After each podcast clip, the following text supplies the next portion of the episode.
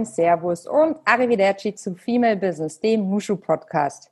Ich treffe mich regelmäßig auf einen Kaffee mit richtig spannenden Menschen und ihr seid live dabei. Mein Name ist Melly Schütze und ich bin Gründerin von Mushu, dem branchen- und positionsübergreifenden Business Club für Frauen. Er ist Digitaljournalist, Redakteur und Content Creator aus Hamburg und hat an der Universität Marburg Kunst, Musik, Medien, Organisation und Vermittlung studiert. Für seine Arbeit als Redakteur wurde er für den Grimme-Preis nominiert. Nach zwei Jahren als Head of Content bei Pinkstings Germany ist Marcel heute freiberuflich für ganz verschiedene Organisationen, Kultureinrichtungen und Produktionsfirmen als Publisher tätig. Ich habe Marcel 2019 in seiner Rolle bei Pinkstings bei einer Nushu Night im Hamburger Vitra Showroom kennengelernt, wo er einen sowohl sehr deutlichen als auch sehr unterhaltsamen Vortrag über Sexismus in der Werbung für uns hielt. Ich freue mich sehr, ihn mal wieder zu hören. Hier ist er, Marcel Wicker. Herzlich willkommen. Lieber Marcel, ich habe mich total auf die Aufnahme mit dir gefreut. Willkommen im Mushu Podcast. Hallo Melli, ich freue mich sehr. Vielen Dank für die Einladung. Sag mal, wo erwischen wir dich gerade? Äh, ich bin gerade zu Hause am Schreibtisch in meinem Arbeitszimmer und äh, gespannt, was wir zu bereden haben heute mit zwei. Ja, ja, vieles, vieles. Zu Hause ist in Hamburg, ne? Genau, das ist in Hamburg. Ähm, da, wo wir uns beim letzten Mal äh, tatsächlich auch getroffen und kennengelernt haben bei einem eurer tollen Nushu-Events. Genau so ist es. So eine tolle Stadt. Mittlerweile bin ich ja 900 Kilometer entfernt, aber im Herzen immer noch ein bisschen hanseatisch unterwegs. du, Marcel, dieser Podcast heißt ja auf einen Kaffee mit. Jetzt natürlich die Frontalfrage, wie trinkst du deinen Kaffee?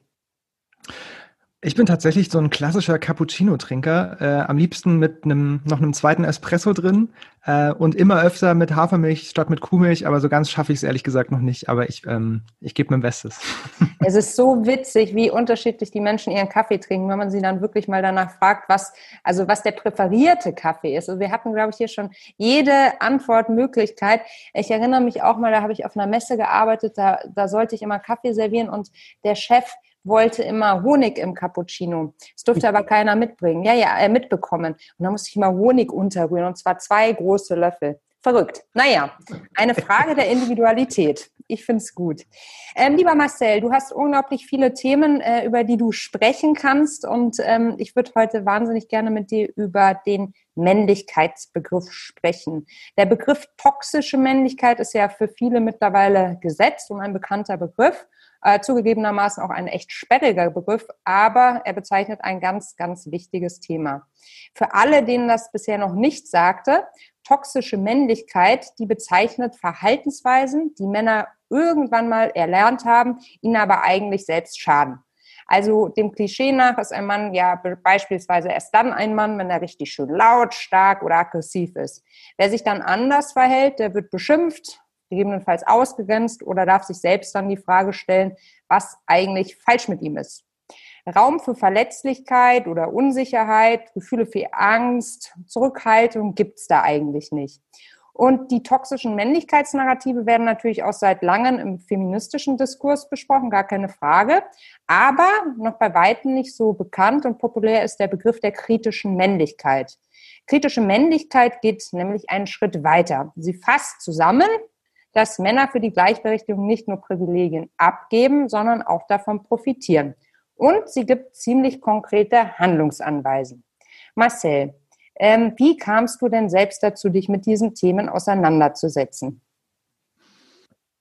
Also für mich ist der ähm, Zugangspunkt zu dem Thema Männlichkeit eigentlich ein sehr persönlicher gewesen, ehrlicherweise ähm, weil ich als äh, schwuler Mann ähm, sehr dörflich aufgewachsen bin und mich ganz schnell und ganz früh eigentlich schon mit dem Thema beschäftigen musste, was, ähm, wie fülle ich denn jetzt eigentlich meine Rolle aus? Ähm, was mhm. ist, ich habe gemerkt, es gibt bestimmte Erwartungen an mich, einfach aufgrund meines Geschlechtes. Und ich habe auch gemerkt, ähm, das, was ich eigentlich machen will oder vieles von dem, was ich gerne machen will, ähm, widerspricht dem so ein bisschen.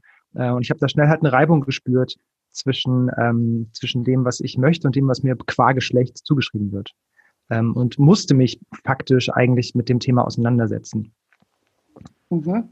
Mm, wie geht man dann daran? Also ähm, war das in jungen Jahren, also war das so im Rahmen der Pubertät, wo man sich dann erstmal wirklich mit diesen Dingen auseinandersetzen? Weil in Teilen, finde ich, ist es ja doch eine sehr akademische Diskussion auch.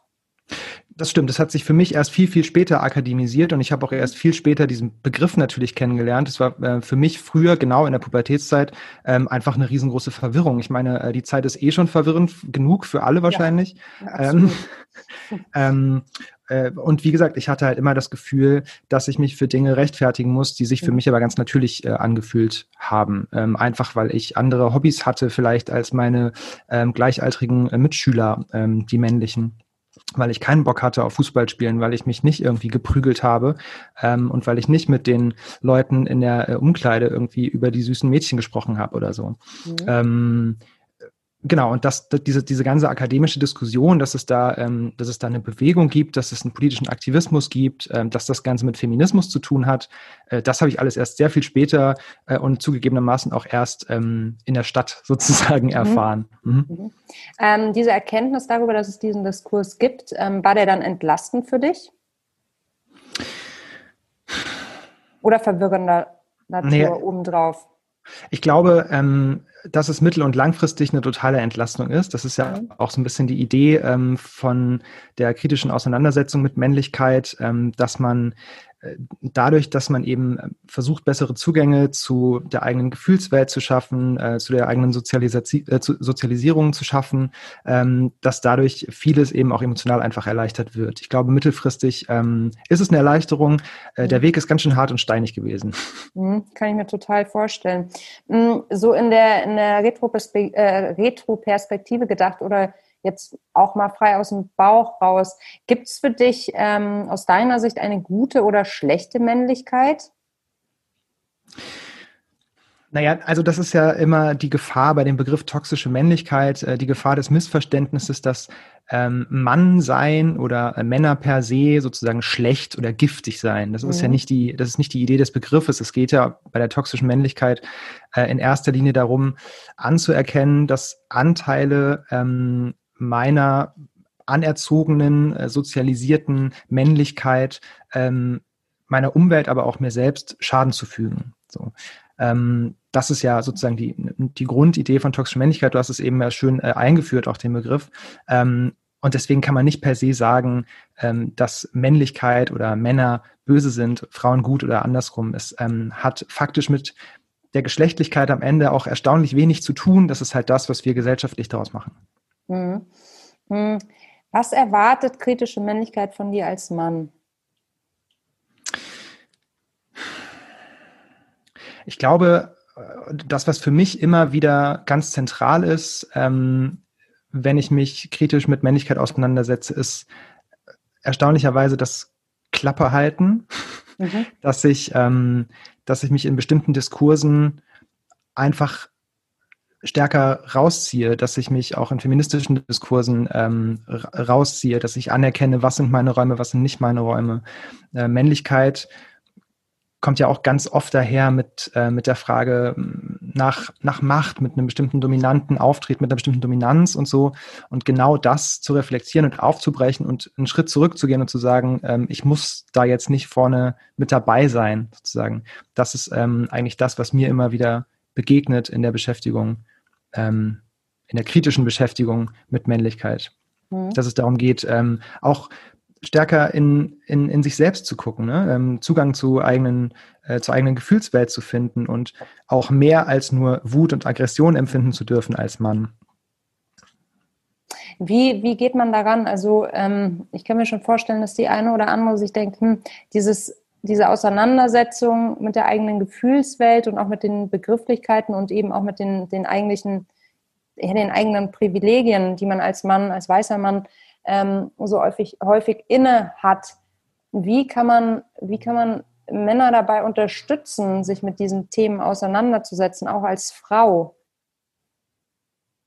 Weil ich finde das immer sehr, sehr abstrakt, weißt du, also, weil es ist ja auch ganz häufig so ein Riesenschutz, weil das erlebe ich in meiner Arbeit auch. Also entweder regelt es die Zeit, dass man irgendwann mal ein Gespräch hatte und dann Jahre später, das hatte ich gestern erst, ähm, habe ich einen Anruf bekommen, Melli, ich habe jetzt verstanden, über was wir damals geredet haben. Der Mann hat jetzt, so klischeehaft es ist, aber der Mann ist jetzt Papa geworden von einer Tochter. Und wenn man es dem nicht überlassen möchte, sondern wirklich auch nochmal anders in den Dialog treten möchte, dann tritt man, da kommt man als Frau ja häufig an diese Mauern. Du kommst nicht weiter mit Argumenten. Aber wie kann ich sozusagen aus deiner Sicht, vielleicht hast du da Ideen oder ja, Ratschläge an uns Frauen, wie man diesen, diesen Dialog ja, ermöglichen kann. Ich finde es ja ehrlicherweise jetzt auch schon wieder total spannend, ähm, dass, dass du als Frau dir Gedanken darüber machst und äh, das jetzt sozusagen auch noch anpacken willst, diesen Kampf jetzt auch noch irgendwie mitkämpfen willst, weil du ja eigentlich sozusagen auf deiner Seite ähm, äh, genug zu kämpfen hast, sagen wir mal. Ne? Also dieser, dieser ganze feministische, dieser ganze feministische äh, Diskurs und ähm, diese Politisierung und, und der aktivistische Kampf um, ähm, um Rechte und eine gleich, gleichberechtigte Gesellschaft liegt ja eh schon auf deiner Seite. Und dass du jetzt noch sagst, wie kann ich den Männern helfen? Helfen, ähm, finde ich eigentlich schon relativ bezeichnend für das, was gesellschaftlich ähm, so abgeht. Ich finde, äh, eigentlich genau das Gegenteil ist der Fall. Die Männer sind halt am Zug. So und mhm. ähm, die Männer müssen nicht nur um sich selbst, äh, äh, nicht nur um sich selbst sozusagen zu schützen ähm, und ähm, kritisch mit sich umzugehen, diese toxische Männlichkeit zu überwinden, ähm, sondern auch im Sinne aller und im Sinne der Gesellschaft mit sich selbst und auch gegenseitig mit sich selbst beschäftigen. Ich glaube, dass es total wichtig ist,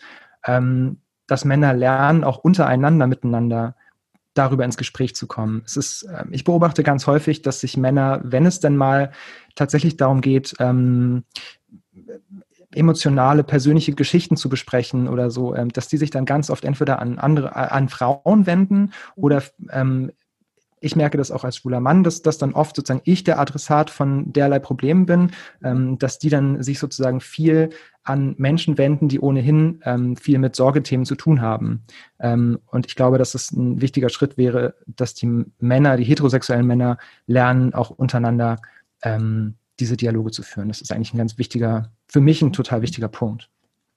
Absolut, bin ich ganz bei dir. Aber wie, wie kommt man da hin? Also ich meine, wenn man jetzt davon ausgeht, dass diese Verhaltensweisen so tief sind, weil Prägung, Erziehung, äh, Sozialisation, all diese Dinge eben dazu geführt haben, dass, dass man da nicht rauskommt aus der eigenen Haut, dann können wir natürlich sagen, ihr müsst es tun. Du hast natürlich total recht. Es ist völlig absurd, dass ich mir jetzt Gedanken darüber mache. Aber andererseits habe ich natürlich den tiefen Wunsch, zu sagen, wir machen das gemeinsam und wir kämpfen gemeinsam für eine bessere Welt. Und dann heißt es ja auch, auch im feministischen Diskurs immer, wir müssen die Männer aber auch mit an Bord holen. Aber ich frage mich seit so vielen Jahren, wie können wir dann die Männer mit an Bord holen? Die Argumente, die haben wir alle durch, die sind auch bekannt. Es gibt Regalmeter an Literatur zu all diesen Themen. Aber wie kann man vielleicht, ja, über diesen, vielleicht über den Begriff der kritischen Männlichkeit da nochmal eine Brücke bauen? Ich bin kein Vater. Ich kann mir aber vorstellen, aus Sohnperspektive, ähm, dass das ähm, ein Thema für ganz, ganz früh ist und dass das eigentlich ähm, in, der, in der Kindheit und in der Erziehung natürlich anfängt. Ähm, dass bestimmte Möglichkeitsräume eröffnet werden, die ähm, bisher viele Kinder halt noch nicht erleben. Ja. Ähm, ne, dass das einfach mehr Raum dafür gibt, auch für Jungs, äh, sanft sein zu können und so. Wenn heutzutage hören halt immer noch viele Jungs einfach, sei kein Mädchen, du heulst ja wie ein Mädchen. Äh, Absolut. Äh, ne, etc. etc. Diese ganzen Sprüche äh, haben wahrscheinlich viele äh, männliche Hörer auch ähm, gehört in ihrer Kindheit. Ähm, ich glaube, dass das ganz früh ansetzt und dass dieser ähm, Sozialisierungsprozess sozusagen früh auch elterlich dann irgendwie begleitet werden muss. Wie gesagt, ich bin nicht Eltern. Ähm, ich habe keine Ahnung, was das an Herausforderungen birgt. Aber das später einzufangen, das merke ich nicht nur an mir, ist äh, echt eine Mammutaufgabe, ja. Mhm. Wie begegnest du in deinem Umfeld Männern, die, ähm, die deine Sorgen oder die ihre Sorgen bei dir sozusagen aus, äh, ausschütten? Ähm, kommentierst du das irgendwie? Nee, ich versuche denen tatsächlich ähm,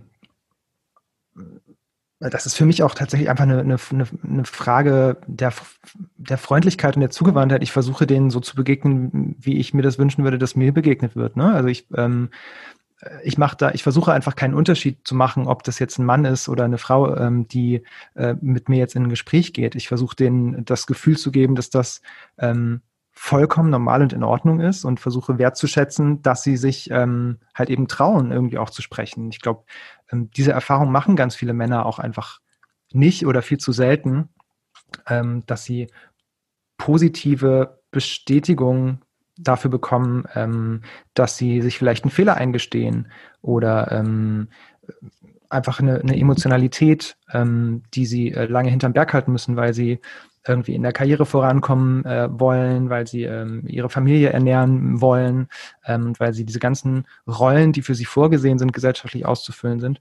Ähm, genau, und wenn sie dann eben ähm, endlich zu dem Punkt kommen, dass sie sich um sich kümmern und damit ähm, auch und das auch verbalisieren können, dann ähm, geht es eigentlich nur darum, die zu bestärken. Und das ja, ist das, was ein guter Freund, eine gute Freundin wahrscheinlich einfach eh immer macht. Wir müssen nur aufhören, Unterschiede zu machen ähm, mhm. zwischen Männern und Frauen. Mhm.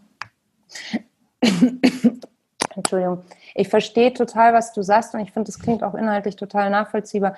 Was mir nur die Überlegung, die also eigentlich ist es ja dann so, dass Männer sozusagen regeln sollen. Also dass Männer Männer darin unterstützen sollen, sich aus dieser aus diesem falsch gelebten, falsch gedachten Männlichkeitsbegriff sozusagen zu befreien.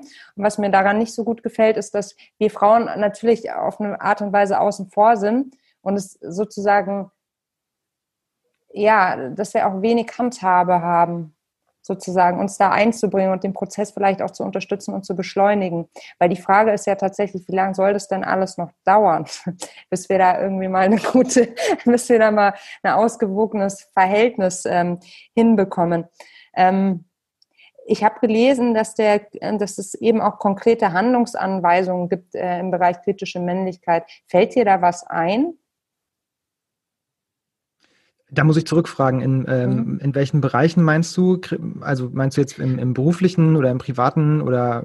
Naja, Sie haben einfach, ähm, also die Aussage war, es gibt eben ganz konkrete ähm, Handlungsanweisungen, wie man sozusagen diese kritische Männlichkeit besser leben kann. Und ich meine natürlich, ähm, das, was du jetzt sagtest, sozusagen der profeministische Aufschlag zu sagen, ich, ich lasse auch Raum. Ich weiß, was mein Raum ist. Ich, ich spreche aber nicht für Frauen. Also ich, ich lasse den Feminismus selbst sein. Das ist ja eigentlich schon eine relativ konkrete Handlungsanweisung, die sicherlich, wie du jetzt auch gerade schon gesagt hast, in einigen Bereichen echt eine Challenge sozusagen ist, weil man es einfach gewohnt ist, anders zu agieren vielleicht. Aber vielleicht fällt dir noch was ein, was ähm, einfach aus deiner Sicht ähm, ein Denkanstoß sein könnte für, für die Männer, die da draußen sagen, ich will mich gerne intensiver mit mir selbst und mit dem Thema auseinandersetzen. Ich meine, du beschäftigst dich viel damit.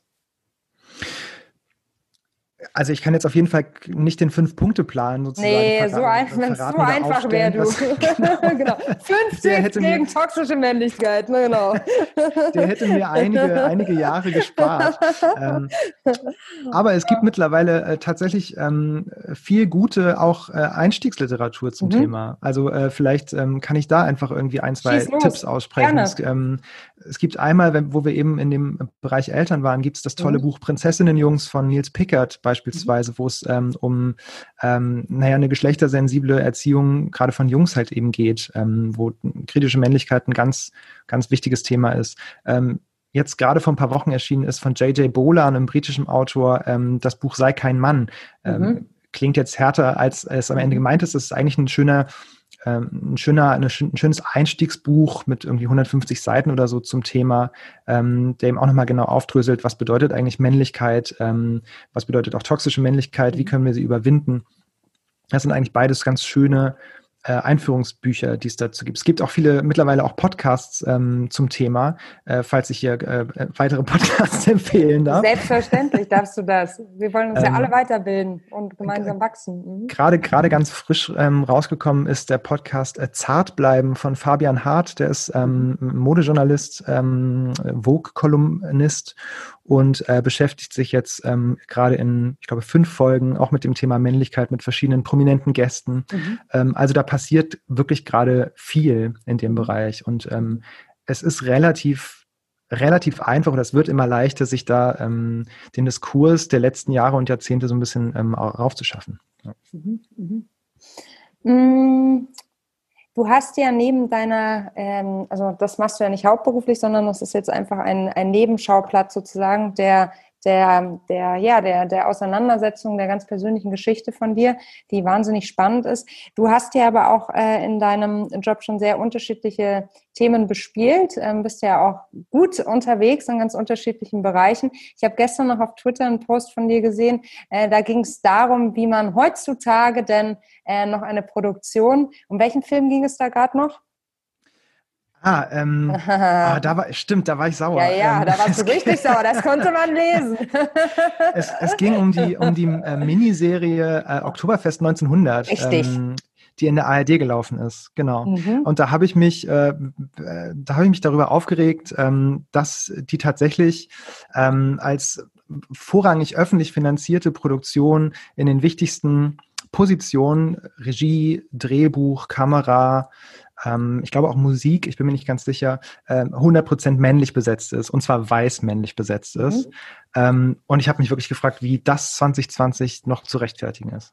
Das hast du sehr ähm, nachdrücklich gefragt und ich konnte es total ähm, nachvollziehen, weil mich sowas auch immer auf die Palme bringt und davon gibt es ja noch viele, viele ähm, Negativbeispiele nach wie vor zu beobachten. Nichtsdestotrotz gibt es ja auch positive Entwicklungen. Du hast ja ähm, äh, auch unter anderem mit der Filmförderung äh, Hamburg-Schleswig-Holstein, so nennt sich das, glaube ich, ne, ähm, mhm, an einer ja. Diversity-Checklist äh, gearbeitet, um genau dafür zu sorgen, dass sowas nicht vorkommen kann. Vielleicht holst du uns da einmal ab. Was ist der Grundgedanke und ähm, wie entwickelt man sowas?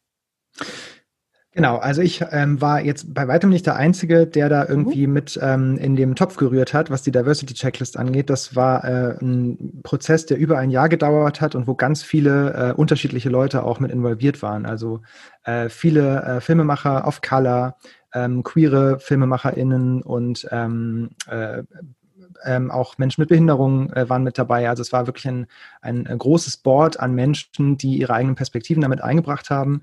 Die Grundidee war, ähm, äh, nämlich genau diese Einsicht, ähm, unsere Filme, die mh, hm, öffentlich finanziert sind oder zu einem großen Teil öffentlich finanziert sind, sind zu weiß und sie sind zu männlich und irgendwie erzählen sie auch immer so ein bisschen ähm, ähnliche Geschichten.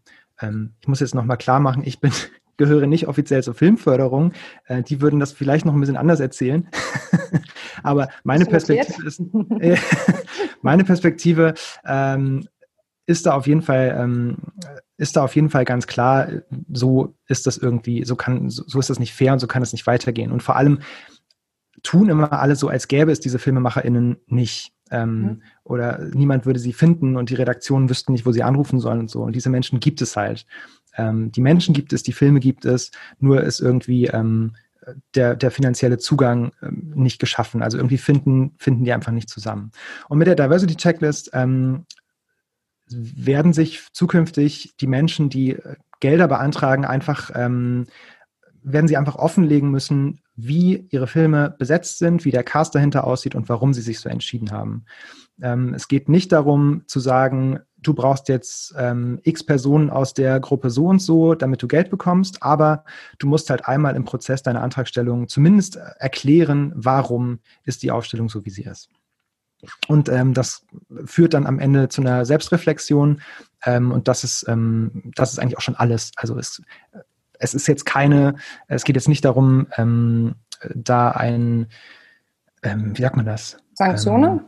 Ähm, genau, Sanktionen auszusprechen ähm, äh, oder wirklich eine harte Quote zu installieren, was ich, um ehrlich, um ehrlich zu sein, gar nicht so schlimm fände. Äh, aber darum geht es eigentlich genau nicht, ähm, sondern es geht wirklich nur um eine Selbstreflexion bei den AntragstellerInnen. Mhm. Ähm, genau. Und hast du das Gefühl, dass das schon ausreichend ist? Ähm, so in dem äh, Bereich Film kenne ich mich gar nicht so gut aus. In dem, äh, im, im, wirtschaftlichen Bereich ist es natürlich auch so, dass ich eine totale Verfechterung harter Quoten bin, weil ich denke, anders werden wir Parität nicht erreichen und vor allem nicht Chancengerechtigkeit. Ähm, wie, wie ist es in der Filmbranche? Vielleicht kannst du da noch einen kurzen Einblick geben. Naja, das Besondere an der Filmbranche ist, dass die, ähm, dass diese Kette von der Filmhochschule oder eigentlich schon viel früher, von, von den ersten Schritten über die Filmhochschule zu, über die ersten Schritte bis hin äh, im Film bis hin zur Förderung und dann ins Kino. Ähm, diese Schritte sind alle sehr, sehr groß und sehr weit und diese, diese ganze Kette ist eine sehr mächtige, große Kette in der Filmindustrie ähm, und es dauert viel, viel, viel Zeit und deswegen ist es immer schwierig, ähm, nachzuvollziehen oder zu erkennen, wo genau liegen eigentlich welche Probleme und wo müssen welche Stellschrauben gedreht werden, damit sich was ändert. Deswegen fürchte ich, dass das ähm, alles eine ganze Weile dauert, insbesondere dann, wenn es jetzt so auf Freiwilligkeit beruht, wie es das im Moment noch tut. Mhm. Ähm, ich finde den Schritt genau richtig, das gemacht zu haben. Ähm, Hamburg war da auch der, das erste Bundesland, ähm, was ähm, äh, so eine Checklist sozusagen an ähm, Filmförderung äh, aufsetzt. Und das ist der erste wichtige Schritt. Es kann auf gar keinen Fall der letzte gewesen sein. Also ich bin da, ähm, ähm, ich freue mich, dass Hamburg das gemacht hat. Ähm, ich glaube, wir müssen strenger werden. Mhm, mhm. Hast du schön gesagt, das denke ich äh, ganz allgemein auch. Ähm, ist es tatsächlich so, ähm, ist eine Förderung dann daran geknüpft, diese Checklist ausgefüllt zu haben und wirklich alles begründet zu haben? Oder weißt du das? Du musst die Checklist abgeben als mhm. Antragstellerin. Ähm, was da drin steht, ist jetzt überspitzt gesagt erstmal egal. Es geht wirklich mhm. nur darum, dass du es einmal gemacht hast. Ja, okay. Natürlich, ähm, es wird weiterhin auch Projekte geben, ähm, die sozusagen nicht divers aufgestellt sind. Es muss dann halt einfach nur gut begründet sein, was auch immer eine gute Begründung für eine komplett weiße männliche Belegschaft sein soll. Mhm. Weiß ich nicht. Mir würde mhm. kein Grund einfallen. Ähm, aber theoretisch ist das sozusagen weiterhin denkbar. Das lassen die sich dann offen. Mhm. Aber dann wird es Menschen auffallen. Und wie du schon sagst, es dient der Reflexion. Und es sind natürlich alles Babyschritte, aber es sind zumindest Schritte in die richtige Richtung. Das muss man an dieser Stelle doch mal festhalten. Ne? Auch wenn es ja, und es hat natürlich auch Entschuldige, Melli. Es nee. hat natürlich auch eine, eine totale ähm, ähm, äh, Wirkung nach außen. Ne? Also mhm. Also man hat einfach dafür, dass es ein wirklich kleiner Schritt ist, mhm. ähm, hat äh, ziemliche Wellen geschlagen, äh, pressemäßig mhm. und auch in der Branche. Ähm, also da gab es äh, ziemlich viel auf den Deckel für. Ähm, du wirst ahnen, von welcher Gruppe Menschen es dafür auf den Deckel kam. Ich habe so eine ähm, Grundidee, ja. es waren natürlich die, äh, die, die weißen Männer, mhm. die bisher eigentlich immer hauptsächlich von der Filmförderung profitiert haben ähm, denen das nicht gepasst hat. Naja, und diese Sichtbarkeit eben überhaupt zu schaffen für das Thema, ähm, das war auch einfach schon eine, eine Wichtigkeit, ja. Ja, umso wichtiger, dass man dann, ähm, ja, dass es Menschen wie dich gibt, die dann auch immer wieder bei Twitter genau ihren Unmut ausdrücken und sagen, bis hier nicht weiter und das jeder eben für seinen Bereich machen, weil jeder hat so seinen, seine, seine Expertise in einem speziellen Bereich. Du machst ganz viel Content, bist eben in ganz vielen Bereichen äh, da wohl, wohl, wie sagt man, äh, hast eine große Expertise in diesem Bereich und dann natürlich noch einen ganz besonderen Blickwinkel drauf. Apropos Content und deine Karriere. Ähm, wir versuchen natürlich auch an dieser Stelle immer ein bisschen Inspiration mitzugeben für den eigenen Lebensweg, für die eigene Karriere, was mich total interessieren würde. Und wir wollen üben, mehr über die eigenen Erfolge zu sprechen. Und deshalb oh, wird mich total, so drin, ja. siehst du mal. Und deshalb wird mich total interessieren, Marcel, was war für dich dein bislang größtes Erfolgserlebnis?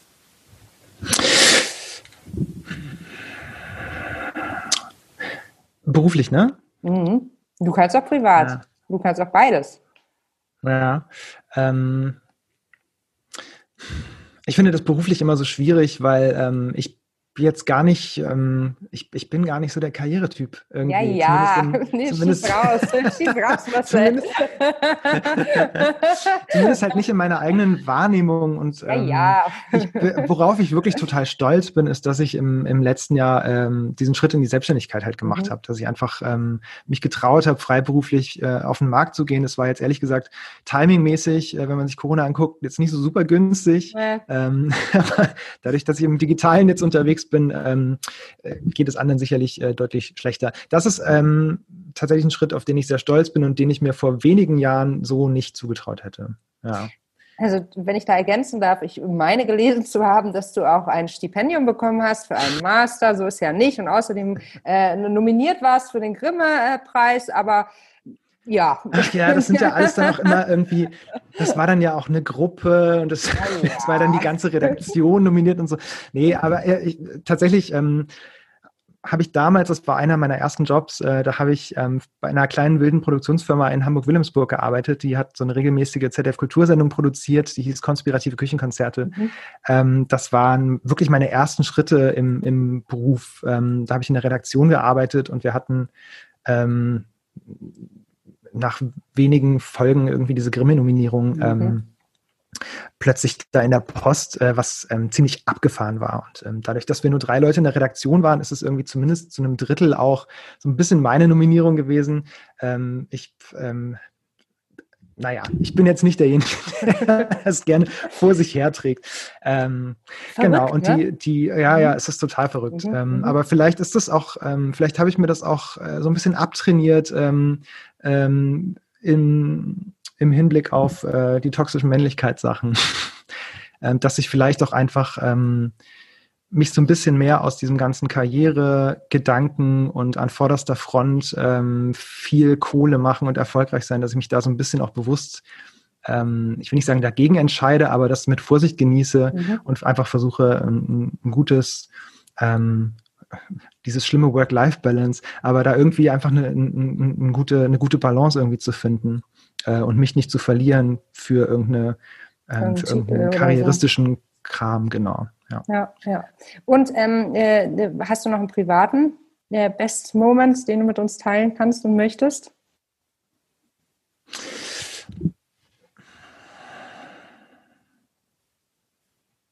Jetzt erwischst du mich. Bitte? Jetzt erwischst du mich. Du, ich finde die Frage ja auch super schwierig, deshalb stelle ich sie ja auch so gerne.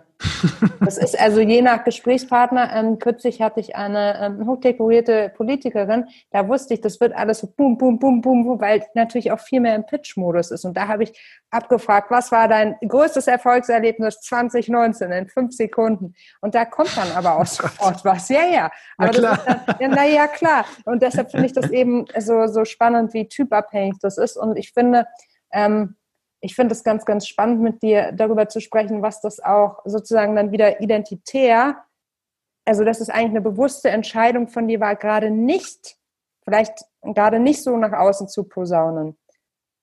Wenn ich es jetzt mal ganz vereinfacht äh, aus dem Bauch raus sagen darf, es ist immer so schade, dass genau die Menschen, von denen man so viel hören möchte, mhm. also wenig sagen. Weil es mhm. ist ja die, die so eine ganze, die, wie gesagt, hier ähm, irgendwie Stipendium und dann und dann auch noch von den Online-Marketing-Rockstars und dann auch noch an der Hamburg Media School. Also das ist ja schon alles was, ne? Ähm, und das ja, da, ja, oder? nett, dass du mir jetzt irgendwie den Hintern hinterher tragen musst. Um Nein, das muss ich ja gar nicht. Ich mach's ja freiwillig, aber es ist doch oh, verrückt. Mann. Ja, nee, aber wir wirklich, haben, du hast ja. völlig recht, Melli. Es ist wirklich verrückt. Na, wir haben äh, einmal mal bei, bei Google, die haben so ein wunderbares Training, das heißt I'm Remarkable. Und da geht es im Endeffekt darum, deshalb, ähm, äh, deshalb lege ich den Finger da auch so in die Wunde. Da haben wir das mit ganz vielen Nusches durchexerziert. Ähm, da sind, ist eine Frau nach der nächsten nach vorne gegangen und sollte einen Erfolg mit der Gruppe teilen. Es waren 100 Frauen da. Boah, Ach, am toll. Anfang, ja, das war, das war magisch. Also als ich dann alle erstmal, also es war ein super Training, man ist auch reingekommen und man ist eingeleitet worden, jetzt nicht so wie ich dich jetzt kaltes Wasser schupfe, sondern ähm, es wurde wirklich erklärt, warum, wieso, weshalb es eben wichtig ist, dass wir unsere Erfolge teilen und was das auch für eine Strahlwirkung hat.